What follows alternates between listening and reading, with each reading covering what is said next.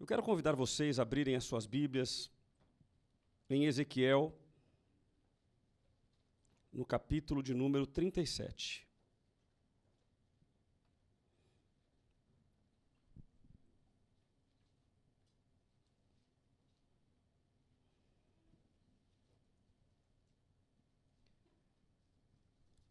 Ezequiel, no capítulo 37.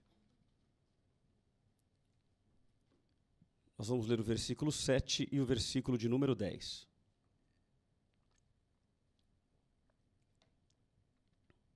Ezequiel 37, o versículo 7 diz assim: Profetizei como me foi ordenado, e enquanto profetizava, houve um ruído, um barulho de estalo, e os ossos se uniram, osso com osso. Versículo 10.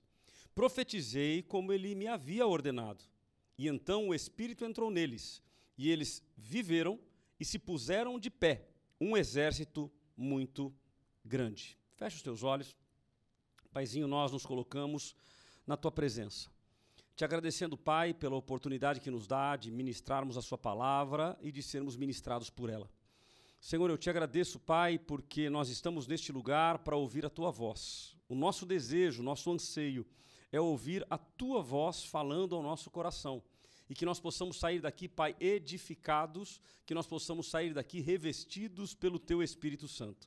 Senhor, que a nossa carne caia por terra, que a minha carne caia por terra e que só prevaleça em mim o teu Espírito Santo que só prevaleça nos teus filhos o teu Espírito Santo. E, Pai, que tudo aquilo que for falado, o teu Espírito se mova em nós e nós possamos sair daqui edificados. Paizinho, tudo aquilo que não provém de ti, tudo aquilo que não provém do Deus vivo e que queira atrapalhar esta reunião, nós repreendemos em nome de Jesus. Este lugar é teu, esta igreja é tua, que o teu Espírito, Pai, seja ele que se manifeste em nós. Em nome de Jesus nós te agradecemos. Amém e amém. Queridos, hoje será a última ministração desta série, O que o Vale nos ensina. E nos dois domingos anteriores nós aprendemos algumas lições, eu vou passar rapidamente por elas, para que você relembre. Para quem não ouviu, uh, você pode ouvir as duas ministrações, estão disponíveis nos nossos canais no YouTube. Mas a primeira lição: Deus nos coloca no vale para nos fazer enxergar algo grande. Ou seja, através da vida do profeta Ezequiel, nós verificamos que quem levou Ezequiel a um vale de ossos secos foi o próprio Espírito de Deus, foi o próprio Deus. Fizemos um paralelo com o trecho onde Jesus inicia o seu ministério terreno, e lá no ministério terreno de Jesus, assim que ele se batiza, o Espírito de Deus o levou até o deserto. Portanto, muitas das, no das vezes nas nossas vidas, nós somos levados ao deserto para que Deus nos mostre e nos faça enxergar algo grande. Segunda lição: na maioria das vezes a primeira visão não é agradável. E nós falamos do fato de que Ezequiel, quando vê, ele vê que o vale ele era muito grande e que os ossos estavam secos. Portanto, qualquer ser humano, qualquer pessoa com um mínimo de raciocínio lógico vai olhar para um, um, vale de ossos secos, imaginando que são ali pessoas que morreram, e certamente isso angustia o coração. Então, na maioria das vezes, nós, na primeira visão, quando nós olhamos para a nossa situação, olhamos para o momento que nós vivemos, naturalmente, quando estamos no vale, o sentimento não é agradável. Terceira lição: você precisa abrir mão das suas convicções humanas. E falamos sobre o fato de quando Deus fala com Ezequiel, Deus pergunta para ele: E aí, Ezequiel, podem estes ossos reviver? E Ezequiel traz uma resposta de sabedoria: Senhor Deus, tu o sabes. Ou seja, nós vivemos momentos difíceis, momentos de aflições, momentos de dificuldades, e se Deus me perguntar nas minhas aflições e nos meus problemas se eu enxergo alguma solução, humanamente falando, eu poderia dizer que não. Mas a resposta de sabedoria que Deus nos ensinou é: Senhor, tu sabes. Senhor, o Senhor está no controle de todas as coisas. Portanto, aquilo que é impossível para mim é possível para Deus. A quarta lição: você precisa entender de uma vez por todas que Ele é o Deus do impossível. Citamos o versículo 6 que diz: Então sabereis que eu sou o Senhor. Na semana passada, nós aprendemos mais três lições. As quatro primeiras que eu citei foi na primeira ministração. E na segunda ministração, portanto, no domingo passado, nós aprendemos mais três lições. Quais foram elas? A primeira lição da segunda ministração: nós precisamos profetizar o que está no coração de Deus. Infelizmente, vivemos uma geração de pessoas frustradas Vivemos uma geração de crentes ansiosos porque estão caminhando debaixo de profecias humanas. Homens estão dizendo para ele: olha, é assim. Mas muitos estão dizendo que Deus disse, sendo que Deus não disse nada. E a Bíblia diz: ai daquele que diz, Deus manda dizer, sem Deus ter dito nada. Mas infelizmente nós vivemos essa geração. Uma geração apoteótica, uma geração que quer levar a igreja a acreditar que nós vamos saltar muralhas. Mas muitas vezes nós esquecemos que é Deus que nos coloca no vale. Deus nos coloca no deserto, para que nós aprendamos alguma coisa, para que nós possamos amadurecer na nossa fé, para que nós possamos calejar os ombros, para que nós possamos entender aquilo que Deus tem reservado para nós. A segunda lição da segunda ministração, quando profetizamos o que Deus quer, milagres acontecem. Portanto, se eu disser da carne, ou do osso, ou do tutano, e dizer assim, já já, Deus manda dizer, que nesse mês o seu salário será de um milhão de reais. Eu não senti o Jajá tão empolgado. A Jajá ficou, a, Sassá ficou mais empolgada que o Jajá. Foi ou não foi? Vocês perceberam? Ele deu um glória meio desacreditado, né? Ele, deu, ele só levantou a mão. Já a Sabrina falou: oh, glória! Agora, isso que eu disse é de Deus? Sim ou não, Jajá? O Jajá disse que não, e a Sassá disse: tomo posse. Casa dividida não subsiste, irmão. Então, se fosse de Deus, agora estava quebrado. Brincadeira. É óbvio que não é de Deus. É da carne, é do tutano, é do osso. Então, muitas vezes, nós somos levados por palavras que não vieram de Deus. Mas como nós queremos aquela palavra para nós, a gente vai nela. Vocês já usaram a técnica do mergulho? Alguém já usou a técnica do mergulho aqui, não? Talvez você não ligou o nome à pessoa, vou te ensinar. A técnica do mergulho é aquela que a gente faz o seguinte: a gente fecha a Bíblia e a gente fala assim: Senhor, fala comigo. Aí a gente abre a Bíblia e o dedão mergulha assim, ó, tum, Aí a gente lê o texto para ver se Deus falou com a gente. Já usaram, quem já usou a técnica do mergulho? Aí agora todo mundo entendeu, aí vários usaram, né? Aí a gente vai lá e lê o texto. Se o texto estiver alinhado com o que a gente quer, a gente diz o quê? Oh, o Senhor falou comigo hoje. Não é assim? Agora, se vier um versículo que não é aquilo que a gente quer, o que a gente fala, o inimigo atrapalhou. Misericórdia, ou a gente fala o quê? Senhor, eu vou fechar e o senhor me dá uma confirmada. Confirma se realmente é, é assim ou não é? Aí a gente vai lá e ora e fecha o olho e abre de novo. E aí, quando abre de novo, veio a palavra que você queria. Só que agora você tem uma contrária e uma a favor. O que, que a gente faz? Prova dos três. Senhor, eu vou tirar mais uma agora. E tirando mais uma, se bater, se encaixar, é ela. Se não for, eu tiro a prova dos quatro. Eu vou até a prova dos nove. E a gente vai nessa loucura de tentar descobrir aquilo que Deus tem para falar para nós. Então, guarde esta palavra no teu coração. Toda palavra que for do homem não vai se cumprir, mas quando a palavra é de Deus, ela se cumpre. Amém, querido? Ai, Deus usou alguém para falar comigo. Eu estou ansioso para acontecer. Que bobagem. A Bíblia diz: não andeis ansiosos por nada, por coisa alguma. Então fique tranquilo, ouça aquilo que foi pregado, ouça aquilo que foi ministrado, o que for de Deus vai se cumprir. Amém? Quando a palavra é de Deus, o milagre acontece. A terceira lição da semana passada, o milagre de Deus ele é perfeito. Repita comigo: o milagre de Deus é perfeito. Amém? Só que olha que interessante, nós lemos o versículo 7 e o versículo 8, eu quero trazer a memória, se você está com a sua Bíblia aberta, permaneça com ela aberta. Ezequiel, capítulo 37, versículo 7. Enquanto profetizava, houve um ruído. um barulho de estalo, e os ossos se uniram, osso com osso. Olhei e vi que os nervos os cobriram, a carne apareceu e a pele se estendeu por cima deles. Houve milagre ou não houve? Gente, que milagre maravilhoso. Eu não sei se eu corria, mas que o negócio deve ter sido lindo, deve. Aquele estrondo de osso batendo com osso, pá! E depois cresce carne, vai inchando, os nervos se encaixam, a pele cobre, e ele olha e vê aquele monte de gente. Qual foi a lição que nós falamos? O milagre de Deus é perfeito. Só que olha o que diz o, o, final do versículo 8, o, versículo, o final do versículo 8. Mas não havia espírito neles. Então a primeira etapa do milagre era um milagre que, humanamente falando, já era um milagre, mas ainda não era perfeito.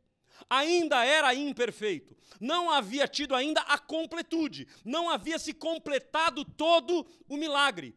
E é neste momento que começa a ministração de hoje. Ou seja, nós finalizamos na semana passada fazendo um desafio ou fazendo um propósito. Quem estava aqui na semana passada? Ou quem nos ouviu na semana passada? Nós fizemos um propósito. E que propósito era esse? que você iria anotar, eu pedi que você pegasse o teu celular e você anotasse de alguma forma algo na tua vida que havia morrido. Algo que você olha e diz assim: olha, não tem jeito. Ou Deus age, ou eu não tenho como resolver. Vocês lembram disso? Então eu vou pedir que você pegue o seu celular. Eu não sei onde você anotou. No meu eu lembro, e eu me lembro até o que eu anotei. Está guardado aqui, ó, firme e forte. Mas eu quero que você olhe. Se você não anotou, eu queria que você anotasse agora. Tem pessoas que nos ouviram pela rádio e mandaram mensagem na semana dizendo o seguinte: Pastor, está anotadinho. Amém. Esse é um exercício de fé. É um exercício para nós lembrarmos aquilo que nós perdemos, ou aquilo que morreu, aquilo que nós não conseguimos enxergar. Ok? Lembrou aí na memória? Aquilo que você anotou? Amém. Eu creio que Deus ele tem algo grande para nós. A palavra de Deus na semana passada, a palavra de Deus nestas duas últimas semanas, ela é uma palavra de restauração. Diga para quem está do teu lado, Deus vai restaurar tudo na tua vida hoje.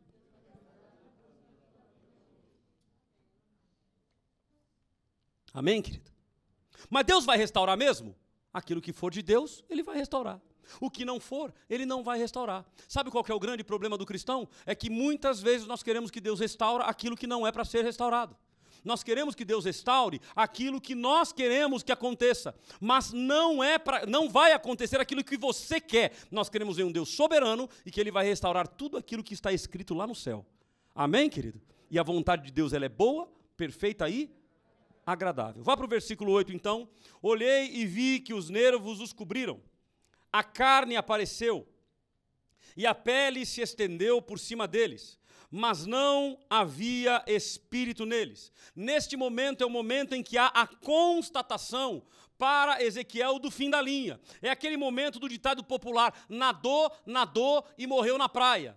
Ou seja, quantos de nós já vivemos ou estamos vivendo na nossa vida momento em que a gente diz assim: meu Deus, mas eu andei tanto, eu caminhei tanto, e quando chega no finalzinho, não deu certo. Eu conheço pessoas que se relacionaram com outras pessoas no momento de namoro, de noivado, e a gente já ouviu, já ouviu falar que a noiva deixou o noivo esperando na porta da igreja? Já ouviram falar? Ou seja, nadou, nadou e morreu aonde? Na praia. Quantos de nós vivemos esta mesma situação?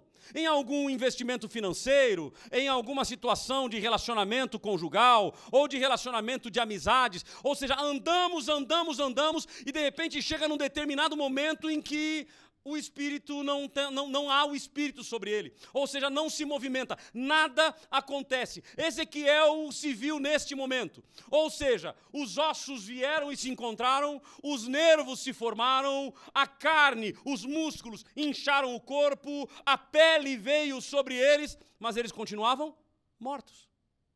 Ele viu o milagre, ele viu acontecer. Ele viu que estava perto de acontecer, mas o Espírito não estava sobre eles. Querido, eu não vou pedir que você levante a mão, mas pense aí. Se não tem alguma coisa na tua vida que você está exatamente nessa situação. Parece que eu ando, ando, ando. Parece que eu nado, nado, nado. E quando chega na hora que eu falo, agora vai, é a hora que trava. Sim ou não? Já passaram por isso? Já viveram isso? Ou estão vivendo isso? Momentos em que nos dá uma angústia no peito, sim ou não? O coração dói, porque você fala, meu, meu Deus, não é possível. E a gente ainda usa o termo assim, de novo não. É assim ou não é? De novo não. Parece que é um karma, parece que é uma perseguição. Eu quero e eu faço de tudo. Eu oro, eu jejuo, eu me consagro e parece que as coisas não acontecem. Vem então a primeira lição desta ministração. A terceira lição da semana passada é: o milagre de Deus é perfeito. A primeira lição desta ministração é: quando o impossível, repita assim comigo, quando o impossível se estabelece, é aí que Deus começa a agir. Amém, querido? Porque aquilo que é possível você faz, aquilo que é possível você toca. Agora, aquilo que é impossível, é aí que Deus age. É aí que Deus vem sobre nós. Vamos lembrar lá de um homem chamado Lázaro. A Bíblia diz que as irmãs foram procurar Jesus e dizer: Ei, o teu amigo Lázaro morreu. E Jesus não vai imediatamente encontrar com Lázaro. Mas a Bíblia diz que o coração de Jesus se entristece. Jesus vai até lá e todo mundo, quando encontra com ele, diz assim: Ei, Jesus, o senhor demorou, já está cheirando mal. O senhor demorou, já não tem mais o que fazer. Porque a visão deles era a visão humana. A visão de Ezequiel, num primeiro momento, é a visão humana. Ezequiel, ele olha para o vale e Deus pergunta para ele: E aí, Ezequiel? Pode esses ossos ressuscitarem? E qual foi a resposta dele? Tu sabes. Já a resposta das irmãs de Lázaro foram, foi outra. Oh, Jesus, não adianta fazer mais nada. Já está cheirando mal. Não tem mais o que fazer. E qual foi a resposta de Jesus? Essa doença não é para a morte. Mas é para que a minha glória seja manifestada, para que seja manifestada a glória de Deus. E aí ele chega lá, e os homens estão lá, e ele vai, onde ele está? Está em tal túmulo. Vai diante do túmulo. E quando ele chega lá, o que Jesus diz? Pedra, sai daí. Foi isso que Jesus fez? Não? Não. O que, que ele fez? Tirai a pedra. Ou seja, aquilo que é possível eu fazer, aquilo que é possível você fazer, nós temos que fazer. Deus ele vai agir em que momento? No impossível. É neste momento que Deus entra. Sabe por quê? Porque se ele agir no possível, você ainda vai dizer assim: ah, deu certo porque eu sou o cara. Deu certo porque eu tenho capacidade. Deu certo porque eu estudei. Deu certo porque eu resolvi. Deu certo porque eu sou, eu sou fantástico. Aí Deus fala o seguinte: vai lá, Toca o barco e você vai ver que você não pode. Você vai ver que você é limitado. Agora, quando chega no impossível, quando o impossível se manifesta, é aí que Deus começa a agir. Ezequiel relata então que ele viu os ossos se conectarem, ele viu os nervos se formarem, ele viu a carne, ele viu a pele, mas ele diz que o espírito não estava nele. Mas olha o que diz o versículo 9: Então ele me disse, quem disse? Deus. Quando a palavra é de Deus, os milagres acontecem. Olha o versículo 9. Então Deus me disse: profetiza ao Espírito. Fala para o Espírito. E o que é para dizer? Ó oh, filho do homem, profetiza e diz ao Espírito: Assim diz o Senhor Deus. Ó oh, Espírito, ah, vem de onde? Dos quatro ventos e assopra sobre estes mortos para quê? Vivam. Aleluia. Deus dá uma ordem para Ezequiel. Ezequiel profetiza e diz para eles: Olha, Deus mandou dizer, sopra os quatro ventos, dos quatro cantos da terra, e existe um propósito para que eles vivam. Mas olha que interessante, em Gênesis, no capítulo 1, vai nos dizer que Deus constituiu o homem. Deus fez Adão. E depois de Deus ter feito Adão do pó da terra, o que Deus fez? Soprou nele o quê? O fôlego de vida. Portanto, colocou nele o espírito. Por que que agora em Ezequiel Deus não fez o mesmo? Não bastava um sopro. Era um sopro e o fôlego de vida seria restaurado para aqueles homens, sim ou não? Um sopro, apenas um sopro. Mas agora Deus faz diferente. Deus não sopra um sopro do fôlego de vida. Deus diz assim: dá ordem para que venham ventos dos quatro cantos da terra e para que haja vida. Por que, que Deus faz assim? Por que, que Deus muda o seu modus operandi? E é interessante que Deus estava mostrando para Ezequiel a restauração do povo de Israel. Deus estava mostrando para ele que ele iria restaurar o povo de Israel. Vocês vão se lembrar, nós falamos também nas outras ministrações, que havia uma divisão entre o povo: Reino do Norte e Reino do Sul. O Reino do Norte, o povo de Israel. O Reino do Sul, Judá. E eles estavam separados, estavam divididos. Eles não estavam mais vivendo em Jerusalém, que era a capital do povo de Israel. Eles estavam espalhados por todas as áreas. É como se Deus estivesse dizendo o seguinte: ó, se espalhou, eu agora vou juntar tudo de novo.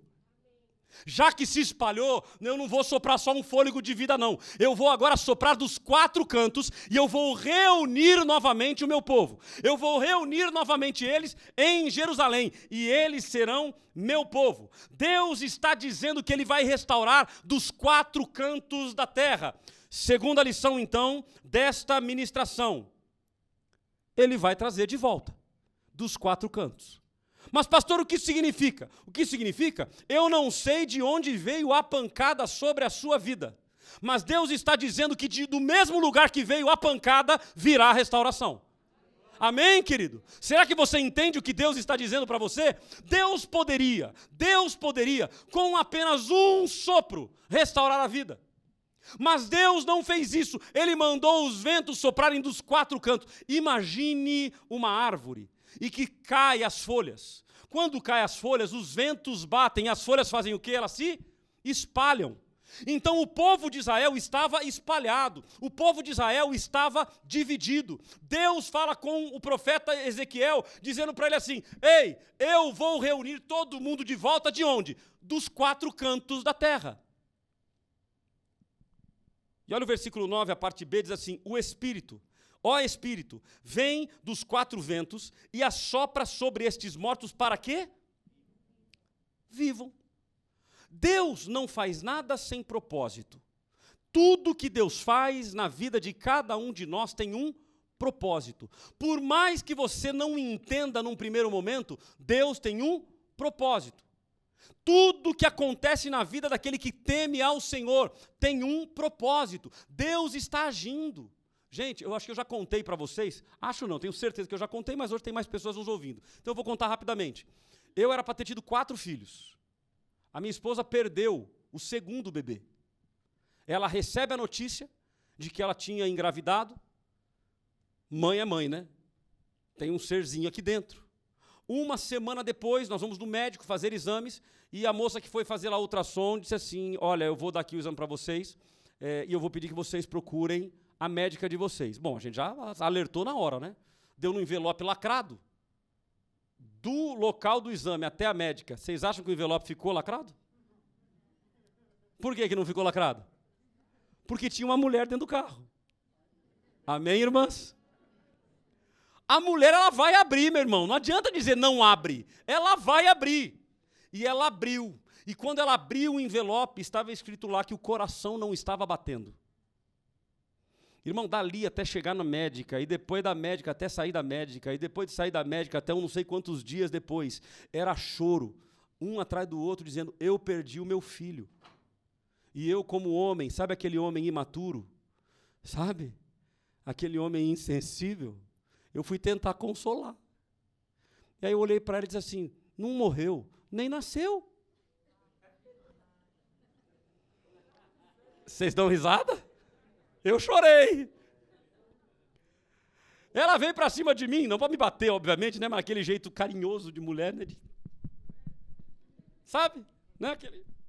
E eu virei assim, e ela falou: estava vivo, o coração estava batendo, você é um insensível, você não sabe o que é isso. Falei, mo, faz uma semana só, não deu tempo. Gente, a, a, ali era o momento que o Espírito Santo devia ter falado para mim assim: cala a boca. Porque eu fui tentando resolver e só piorava, eu fui tentar consolar ela, mas só piorava a situação. Ou seja, isso que aconteceu doeu para nós enquanto família? É óbvio. Doeu e doeu muito. Mas depois de lá para cá, eu perdi a conta de quantas famílias nós já ajudamos que perderam os seus filhos e Deus nos usou para confortar. Deus nos usou para consolar. Teve um casal, um casal, me lembro até hoje, é o Hermes e a Andréia. Nós, eles nos chamaram chorando, desesperados, dizendo: perdemos o nosso filho. Detalhe, deles não era uma semana, não, já fazia três ou quatro meses. Ia ter que fazer a tal da curetagem, ia ter que fazer praticamente um processo de parto. E aí nós estávamos lá com eles e ouvimos, ouvimos, ouvimos, e depois de ouvir, eu virei para ele contei para ele, falei, mas deixa eu te contar, nem todo mundo sabe. Mas aconteceu comigo assim, assim, assim, assim, e contei. A hora que eu contei, ele falou, poxa, que legal, a Andréa precisava ouvir isso. E aí a Andréia falou assim, pastor, nós podemos fazer uma oração de entrega e de renúncia? Eu falei, pode. E aí os dois, o marido e a mulher, fizeram uma oração, dizendo assim, Senhor, essa criança não é nossa, essa, é tu, essa criança é tua. Se for da tua vontade, que um dia, assim como o Cláudio hoje veio aqui, e a Elisângela, e nos confortaram e nos consolaram, se isso para nós é algo que vai mover a nossa vida lá na frente, Senhor, está entregue, está nas tuas mãos. Detalhe, ela já tinha recebido a notícia naquela semana de que o coração havia parado de bater, a criança não se mexia mais. Portanto, na semana seguinte, ela já ia internar para fazer a cirurgia. Mas quando ela foi lá, o coração tinha voltado a bater. Deus ressuscitou a criança no ventre da sua mãe e o milagre se estabeleceu em nome de Jesus. Amém, querido? Será que você entende? Deus age com propósitos na sua multiforme sabedoria e Deus não vai fazer na sua vida igualzinho da minha. Deus faz com cada um de um jeito. Eu até naquele momento, quando ele ligou para me dizer, Cláudio, o coração voltou a bater, a criança começou a se mexer de novo. Eu falei para Deus, falei, Senhor, mas por que, que o meu não aconteceu? No mesmo tempo o Espírito Santo me repreendeu. Eu faço com cada um de um jeito. Amém, queridos? Deus tem um propósito na vida de cada um de nós. E Ele vai agir do jeito que Ele quer, no tempo que Ele quer, através de quem Ele quiser. Amém, querido? Essa tem que ser a nossa fé. Portanto, a terceira lição, vai para o versículo de número 10. Profetizei como ele havia me ordenado. Então o Espírito entrou neles, e eles viveram e se puseram em pé. E olha o que o texto diz no final: um exército muito grande. Aleluia. A terceira lição é: Deus tem algo grande para a sua vida. Amém, querido? Você crê nisso? Nós estamos praticamente em famílias. Então quem está sentado do lado aí é marido, mulher e tal, tal, tal. Então eu quero que você olhe para a pessoa que está do teu lado e diga para ele assim, ó, Deus tem um plano na tua vida. Amém? Só que agora volta para ele e diz assim, mas o plano é grande. Amém, querido? O plano de Deus é grande para a sua vida. O exército era muito grande. Então veja que Ezequiel, ele viu um vale que era muito grande, ele viu um vale cheio de ossos secos, mas agora o que ele vê? Um exército grande, em que o fôlego de vida volta, e eles tiveram vida de novo. Gente, que milagre maravilhoso! Que milagre poderoso! Então preste atenção no que Deus está dizendo para você hoje. Nem olhos viram, nem ouvidos ouviram o que Deus preparou para a sua vida. Pastor, mas o que é? Eu não sei. O que eu sei é que Deus tem algo grande para nós. Deus tem algo grande para você. O que você precisa é tomar posse disso. E preste atenção, eu não estou aqui para entregar para você uma mensagem apoteótica, para você sair daqui saltando muralhas. Não é isso. Mas é muito claro no meu coração, é muito claro aquilo que Deus está fazendo no nosso meio. Deus vai operar curas, Deus vai operar maravilhas, Deus vai restaurar casamentos, Deus vai trazer de volta aqueles que estão perdidos em nome de Jesus. Repita comigo: Deus tem algo grande para a minha vida. Amém, queridos? A partir do versículo 11, Deus revela o significado desta visão. A, a, do versículo 1 ao versículo 10 é o relato, mas a partir do versículo 11, Deus começa a revelar para Ezequiel qual era o motivo, o porquê que Deus deu essa visão para ele. Olha o versículo 11. Então me disse: Filho do homem, estes ossos são toda a casa de Israel. Eles dizem, eles dizem: "Nossos ossos secaram-se e a nossa esperança morreu. Fomos totalmente exterminados." Preste atenção. Olha o sentimento que Deus revela para Ezequiel do coração do povo de Israel. O povo de Israel sabia que eles não poderiam estar divididos. O povo de Israel sabia que eles não estavam agradando a Deus. Mas esse sentimento era tão claro ao ponto de eles entenderem o seguinte: não tem mais jeito, nós estamos mortos. Vou ler novamente. Eles dizem: os nossos ossos se secaram e a nossa esperança morreu. Nós fomos totalmente exterminados. Olha o sentimento de que não tem mais jeito. Olha o sentimento de que nadei, nadei e morri na praia. Queridos, preste atenção. Eu não sei qual é o pedido de vocês, o que vocês anotaram. Mas eu sei o que eu anotei. E com, muita, com muito temor a Deus, eu vou abrir para vocês o que eu anotei. Deus tem tocado forte no nosso coração de que Deus vai nos usar como igreja para restaurar vidas que estão desviadas dos caminhos do Senhor. Deus tem colocado no nosso coração que pessoas estão desviadas sem saber que se desviaram.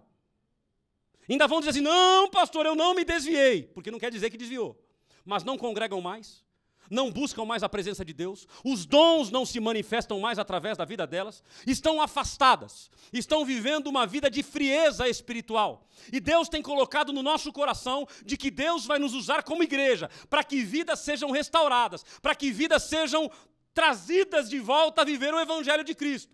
Eu tenho ouvido testemunho de pessoas, ou testemunho, de pessoas que eram da igreja e que hoje estão no catolicismo, que eram evangélicos e que hoje estão na Umbanda, que eram evangélicos e que hoje estão vivendo o Espiritismo. Jesus, Jesus, como é que pode conhecer a verdade? Como é que pode conhecer a palavra do reino? Como é que pode conhecer a palavra do evangelho e chegar a este ponto? Mas tem pessoas que não chegaram a este ponto. Aí, se você perguntar, ela ainda vai dizer: Eu sou de Cristo. Mas pergunte para ela: Você está exercendo os seus talentos? Você está exercendo aquilo que Deus te deu? É capaz de a pessoa dizer assim: é, Não, pastor, realmente, essa pandemia. E aí coloca a culpa onde? Na pandemia. E temos inúmeras justificativas. Temos a pandemia como justificativa. Temos outra justificativa: Nós somos a igreja. Já ouviram essa? Não, eu sou a igreja. Então, se eu sou a igreja, eu não preciso do templo. Se eu sou a igreja, eu não preciso do pastor. Se eu sou da igreja, se eu sou a igreja, eu não preciso estar lá. Mesmo porque a Bíblia diz que onde tiverem dois ou três reunidos em meu nome, ali eu estarei. Aí o camarada mora sozinho. Mas ele também arrumou uma saída. Onde tiverem dois ou três reunidos, eu, o Pai, o Filho e o Espírito Santo. Somos em quatro. E ele arruma justificativa para dizer que está tudo certo. Então veja como o diabo, safado, ele vai criando justificativas para que a gente fique como? Afastados. Pais em que os seus filhos não querem mais congregar. Filhos em que os seus pais não querem mais congregar. Maridos que a mulher não quer mais, ou mulher que o marido não quer mais, e que estão vivendo uma divisão dentro de casa. Ei, querido, Deus está dizendo que Ele vai restaurar a igreja de Cristo. Aleluia! Não somos nós, é Ele, e que vai soprar dos quatro cantos da terra. Aleluia! Quantos creem? Quantos creem? Quantos creem? Quantos creem? Aleluia! Então eu quero ler de novo o versículo 11, mas eu vou ler ele na versão CCSA. Vocês conhecem? Tem a versão ARA, ao meio da revista e atualizada, versão ARC, ao meio da revista e corrigida, NVI, nova versão internacional, NTLH, nova versão na tradução da linguagem de hoje. Almeida 21, que é Almeida do século 20, e tantas versões aí. Essa é a versão CCSA. Quantos conhecem? Quantos conhecem? Cláudio César Silva Apolinário. Amém? Versículo 11. Então me disse: Filho do homem, estes que estão afastados são todos meus filhos. Aleluia! Estes que estão afastados são todos meus filhos. Eles dizem, ainda que inconscientemente, nossa vida espiritual se secou, a nossa esperança morreu, fomos totalmente exterminados. Ou talvez eles digam assim: Eu sou a igreja do Senhor. Não estão vivendo a excelência daquilo que Deus tem revelado para eles. Mas a Bíblia diz que havia uma promessa. Vai para o versículo 12. Portanto, profetiza: Assim diz o Senhor Deus: Eu abrirei as vossas sepulturas, eu vos farei sair das vossas sepulturas e vos trarei de volta a terra de Israel, ó povo meu. Aleluia. Quantos aqui conhecem alguém que está afastado? Dê um sinal com a sua mão. Eu vou afirmar que todos nós aqui conhecemos. Amém? Todos nós conhecemos. Alguém que está afastado, alguém que não caminha mais na igreja, alguém que não ouve mais a palavra de Deus, por N motivos, pode ser até por decepções. Quantas pessoas hoje que não estão mais na igreja, sabe por quê? Porque foram em uma determinada igreja e se decepcionaram se decepcionaram com a teologia, se decepcionaram com o abuso, infelizmente muitos extorquiram pessoas e pessoas estão decepcionadas. Não querem mais relação, não querem mais ir para a igreja. Tem pessoas que vão para a igreja e dizem assim: não, pastor, eu vou, mas eu não quero chegar perto da liderança, não, porque chegou perto da liderança eu vejo coisa errada. É assim ou não é? Deixa eu dizer uma coisa para vocês: a bíblica vida não é perfeita. Sabe por quê? Porque você está aqui dentro. Porque eu estou aqui dentro. Aonde tem o homem, não há perfeição. Nós somos imperfeitos. Mas, querido, Deus vai juntar os ossos secos. Deus vai juntar ossos secos e vai colocar sobre nós nervo, carne, pele, e vai soprar em nós o fôlego de vida. Ele vai soprar em nós do seu Santo Espírito, e nós vamos ser uma igreja pulsante, uma igreja animada, uma igreja avivada, mas um avivamento que vem dele, não de mim. Amém, querido? Deus está nos dando algo novo. Deus está formando em nós algo novo. Vamos novamente no versículo 2, versão CCSA agora, pode ser? Depois vocês conversam comigo que eu vou vender para vocês a versão. Portanto, profetiza. Assim diz o Senhor Deus: Eu abrirei as sepulturas, eu vos farei sair das vossas sepulturas e vos trarei de volta à casa do Senhor, ó povo meu. Aleluia! E vocês escrevam isso. Anotem isso. Ele vai começar a trazer pessoas que vocês nem imaginavam mais. E detalhe, sabe quem Deus vai usar? Sabe quem? Faz assim. Faz assim. Agora entorta o dedinho. Ele está sendo atraído, é um imã para o teu peito. Vai lá e diga assim: sou eu. Amém, querido? Você será um instrumento de Deus para que vidas sejam restauradas, para que vidas vivam o verdadeiro Evangelho de Cristo, para que vidas entendam que Deus ainda tem um plano na vida deles. Querido, se nós não entendermos que nós estamos neste mundo de passagem, se nós não entendermos que nós estamos aqui com um propósito, não adianta nem viver. Para que viver? Nós precisamos entender que Deus nos escolheu, a cada um de nós, para que nós sejamos instrumento na vida de pessoas. Versículo 13. E quando eu vos abrir as sepulturas e vos fizer sair, sabereis que eu sou o Senhor, ó povo meu, e porei em vós o meu espírito. Só que olha que interessante, se você pegar lá do versículo 1 ao versículo 10, depois você olha aí você vai ver que todas as vezes, todas as vezes que se usa a palavra espírito, é letra minúscula. Já reparou? Nesse agora o espírito é como? Maiúsculo. Por quê? Porque lá era o fôlego de vida, era o respirar, era o ruar. Agora, aqui, nós estamos falando do Espírito de Deus. Ele está dizendo o seguinte: olha, eu vou pôr em vocês o meu Espírito, e vivereis, e vos, vos porei na vossa terra, e sabereis que eu, o Senhor, disse e cumpri isso, diz o Senhor. Aleluia. Vamos ficar de pé? Aleluia. Aleluia.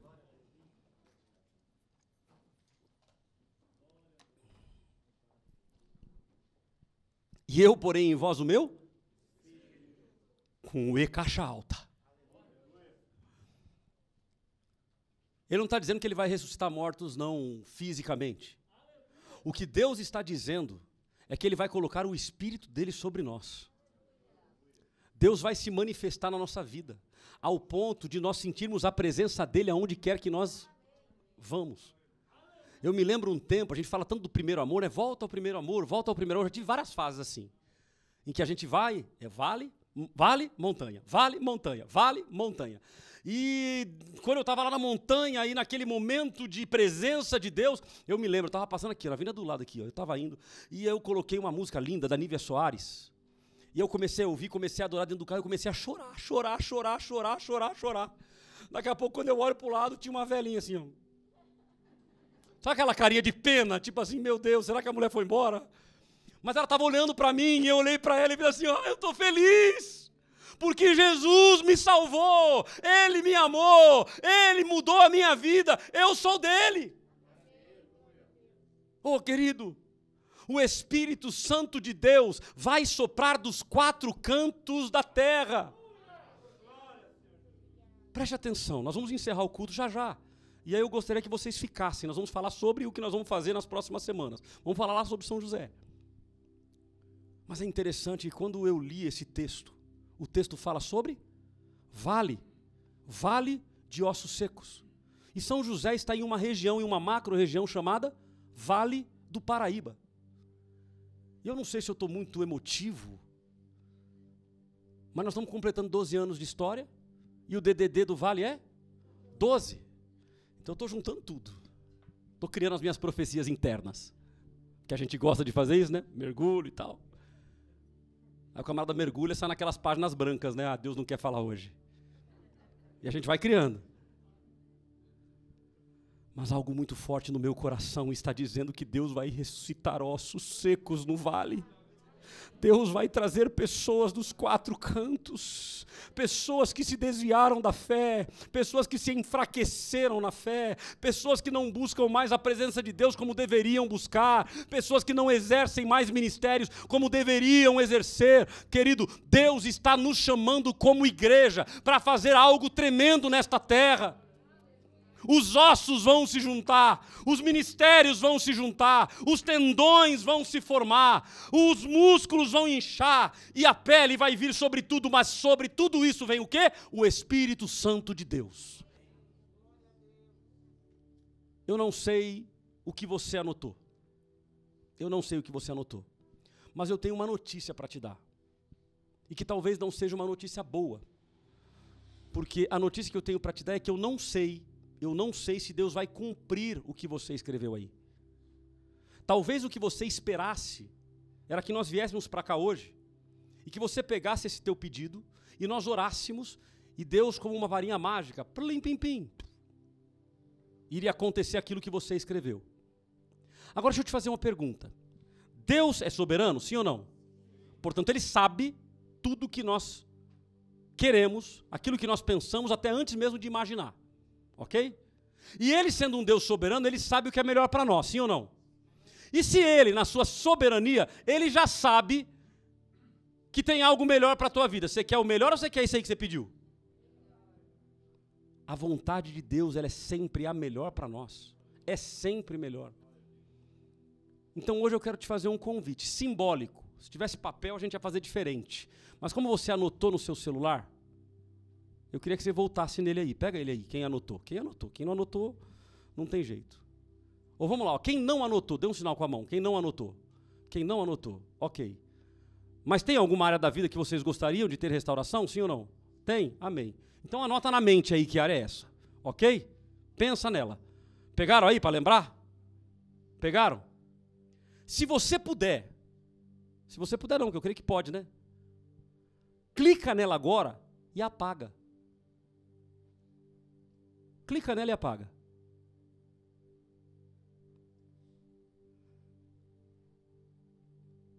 Então você deve ter pensado assim: Deus vai restaurar isso aqui, ó, vai ser desse jeitinho. Por que, que eu pedi para você apagar? Porque nós precisamos hoje entregar literalmente a nossa vida ao Senhor e confiar nele. Entrega o teu caminho ao Senhor, confia nele e o mais ele fará. Não será do teu jeito, mas eu posso te garantir que o que Deus, o que Deus tem é muito melhor do que você imagina.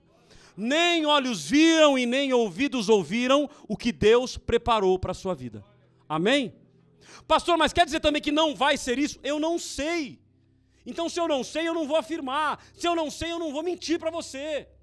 O que eu posso te dizer é que o Deus que nós servimos, ele é poderoso, ele está no controle de todas as coisas e certamente ele vai mudar o quadro da sua vida, desde que você entregue a sua vida nas mãos do Senhor. Amém, querido? Então, neste momento, nós vamos orar. E nós apagamos de uma forma simbólica, apenas para que você entenda que você precisa entregar a Deus tudo na sua vida. Mas, ao mesmo tempo, eu creio que Deus pode restaurar do jeitinho que você pediu. Pastor, agora me deu um nó. O senhor está me dizendo que não, depois eu disse que sim, o senhor disse que não, o senhor disse que sim. O que eu estou te dizendo é que Deus faz do jeito que Ele quer, no tempo que Ele quer, através de quem Ele quiser. Você precisa entender isso. Porque se você entender isso, certamente, você poderá até passar pelo vale, mas você enxergará que o Espírito do Senhor vai soprar dos quatro cantos da terra. Então, neste momento, nós vamos orar. Pastor Alfredo, vem cá. Nós vamos orar neste momento.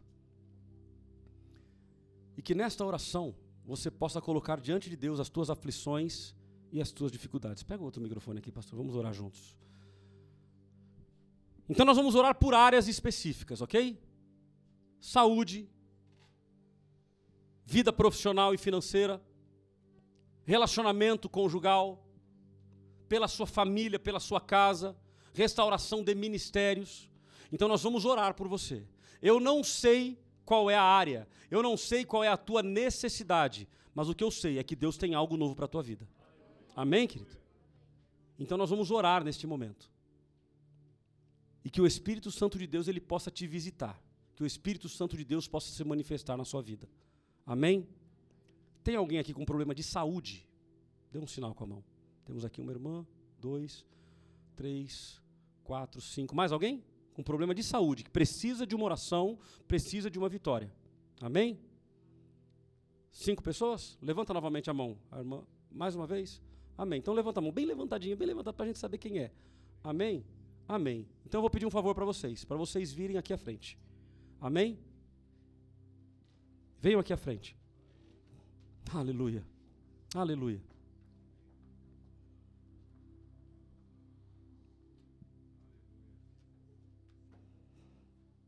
Eu fico numa dúvida se eu choro ou se eu dou risada. Chorar por entender que Deus é poderoso e sorrir porque eu sei que Deus pode fazer milagres. Aleluia! Aleluia. Amém, querido? Então que o milagre de Deus ele venha sobre a vida de vocês hoje. Em nome de Jesus. Vamos orar, vamos orar. Vamos orar. Ora, pastor.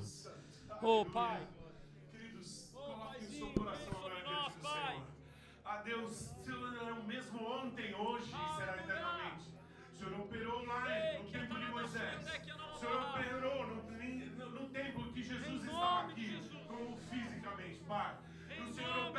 hoje e vai ser eternamente.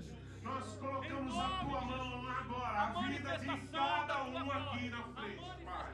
Tu sabes a necessidade de cada um. Tu sabes, Senhor, a dificuldade de cada um, Pai. Oh Deus de poder, coloca a tua mão, Pai.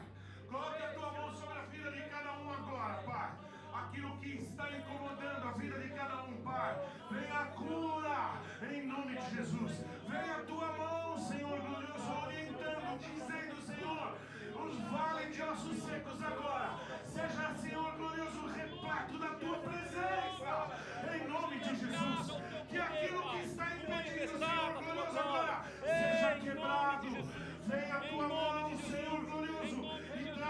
tua direção, a tua cura, Pai em nome de Jesus. Coloque a tua mão, Senhor glorioso. Tu sabes, tu sabes, Senhor. Tu sabes, Senhor. Muitas vezes não temos condições, Senhor, sozinhos. Oh Deus Santo, de falar. Não temos ânimo de falar mais contigo. Senhor glorioso, mas Pai, estamos ouvindo. A tua palavra diz, Pai, lá no tempo de Moisés, um faria correr a mil, dois a dez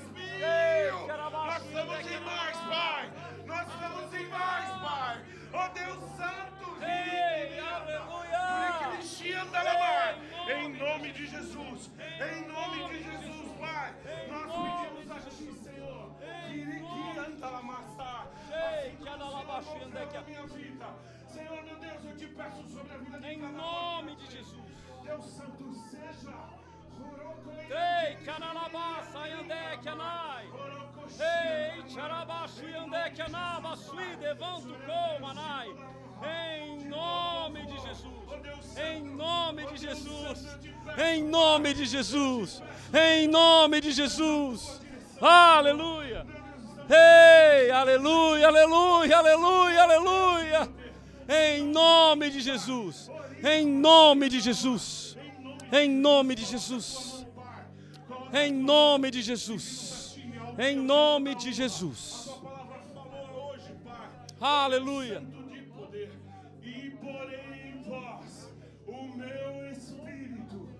Em nome de Jesus. Em nome de Jesus. Em nome de Jesus.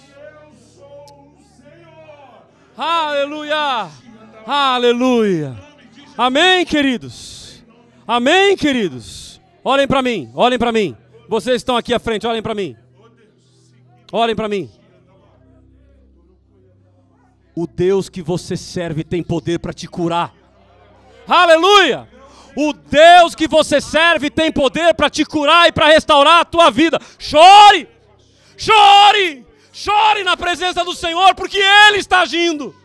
Amém, querido? Volta para o teu lugar crendo. Volta para o teu lugar crendo que Deus agiu na tua vida em nome de Jesus. Amém? Você pode voltar. Aleluia.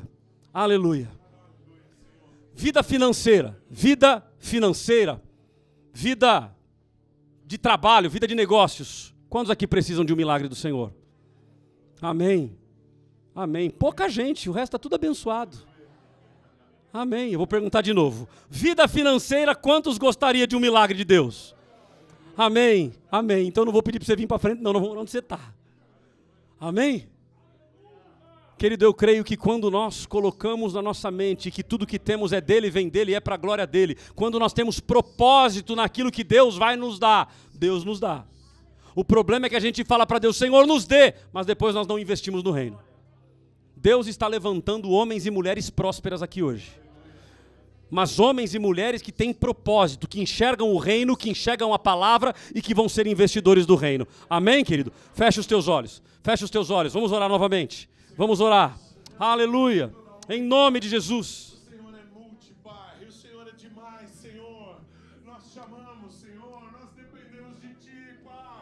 Oh, aleluia. Tei, bianabasuiando com manai. Aleluia. Em nome de Jesus, em nome de Jesus, em nome de Jesus. Senhor. Shei, que arabaciando com manai. Em nome de Jesus, em nome de Jesus. Antalabassaraê. Pai, abre as tuas portas, Pai. Abre portas, Pai. Em nome de Jesus. Em nome de Jesus. Em nome de Jesus. Em nome de Jesus. Em nome de Jesus. Em nome de Jesus. Em nome de Jesus. Amém? Restauração de família. Não precisa levantar a sua mão. Não precisa levantar a sua mão. Mas nós vamos orar agora por restauração de casamentos, restauração de famílias, restauração de relacionamentos entre pais e filhos e filhos e pais. Deus vai restaurar em nome de Jesus.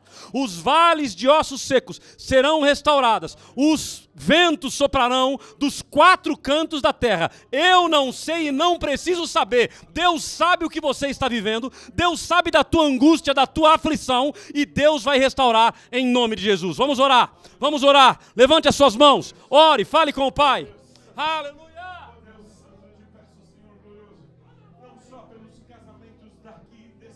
Peço, Senhor Em nome de Jesus. Em nome de Jesus. Em nome de Jesus. Em nome de Jesus. Shei, que aralabassaraê. Vai visitando, Pai, em nome de Jesus. Restauração completa, Pai. Restauração completa, Pai. Famílias restauradas para a honra e glória do Teu nome. Oh Senhor, em nome de Jesus. Em nome de Jesus. Em nome de Jesus. Em nome de Jesus. Em nome de Jesus. Em nome de Jesus. Em nome de Jesus.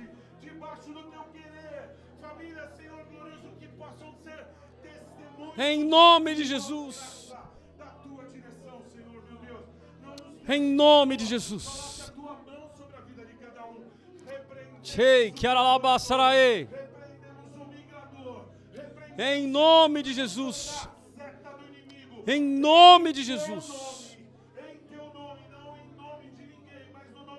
Em nome, de Jesus. Em nome de Jesus. Amém, querido? Diga assim comigo: a minha família é família bendita. A minha família é celeiro do Espírito Santo de Deus. A minha família será restaurada para a honra e glória do Senhor. Amém, querido? A última oração.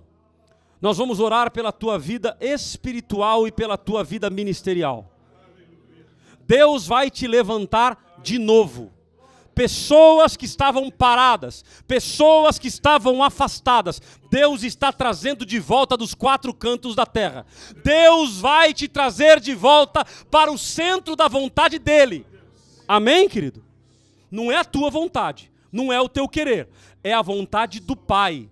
Tenha juízo e diga: Senhor, eu quero viver aquilo que o Senhor tem reservado para mim. Amém, querido? Feche os teus olhos e que neste momento você possa clamar ao Senhor e que haja restauração em nome de Jesus. Aleluia! Ó Deus, ainda pedindo a Ti, Senhor glorioso. Ó Deus Santo, Tu sabes todas as coisas, todas as necessidades de cada um. Deus Santo! Deus Vem sobre nós, Senhor! Vem sobre nós, Paizinho! Paizinho querido, Paizinho querido, Paizinho querido, vem sobre nós. Paizinho, vem sobre a tua igreja. Paizinho, vem sobre os teus filhos. Paizinho, vem sobre nós. Em nome de Jesus. Em nome de Jesus. Em nome de Jesus. Restaura, transforma. Senhor, mostra o teu caminho. Em nome de Jesus. Aleluia! Aleluia! Em nome de Jesus. Em nome de Jesus. Em nome de Jesus. Em nome de Jesus. Em nome de Jesus.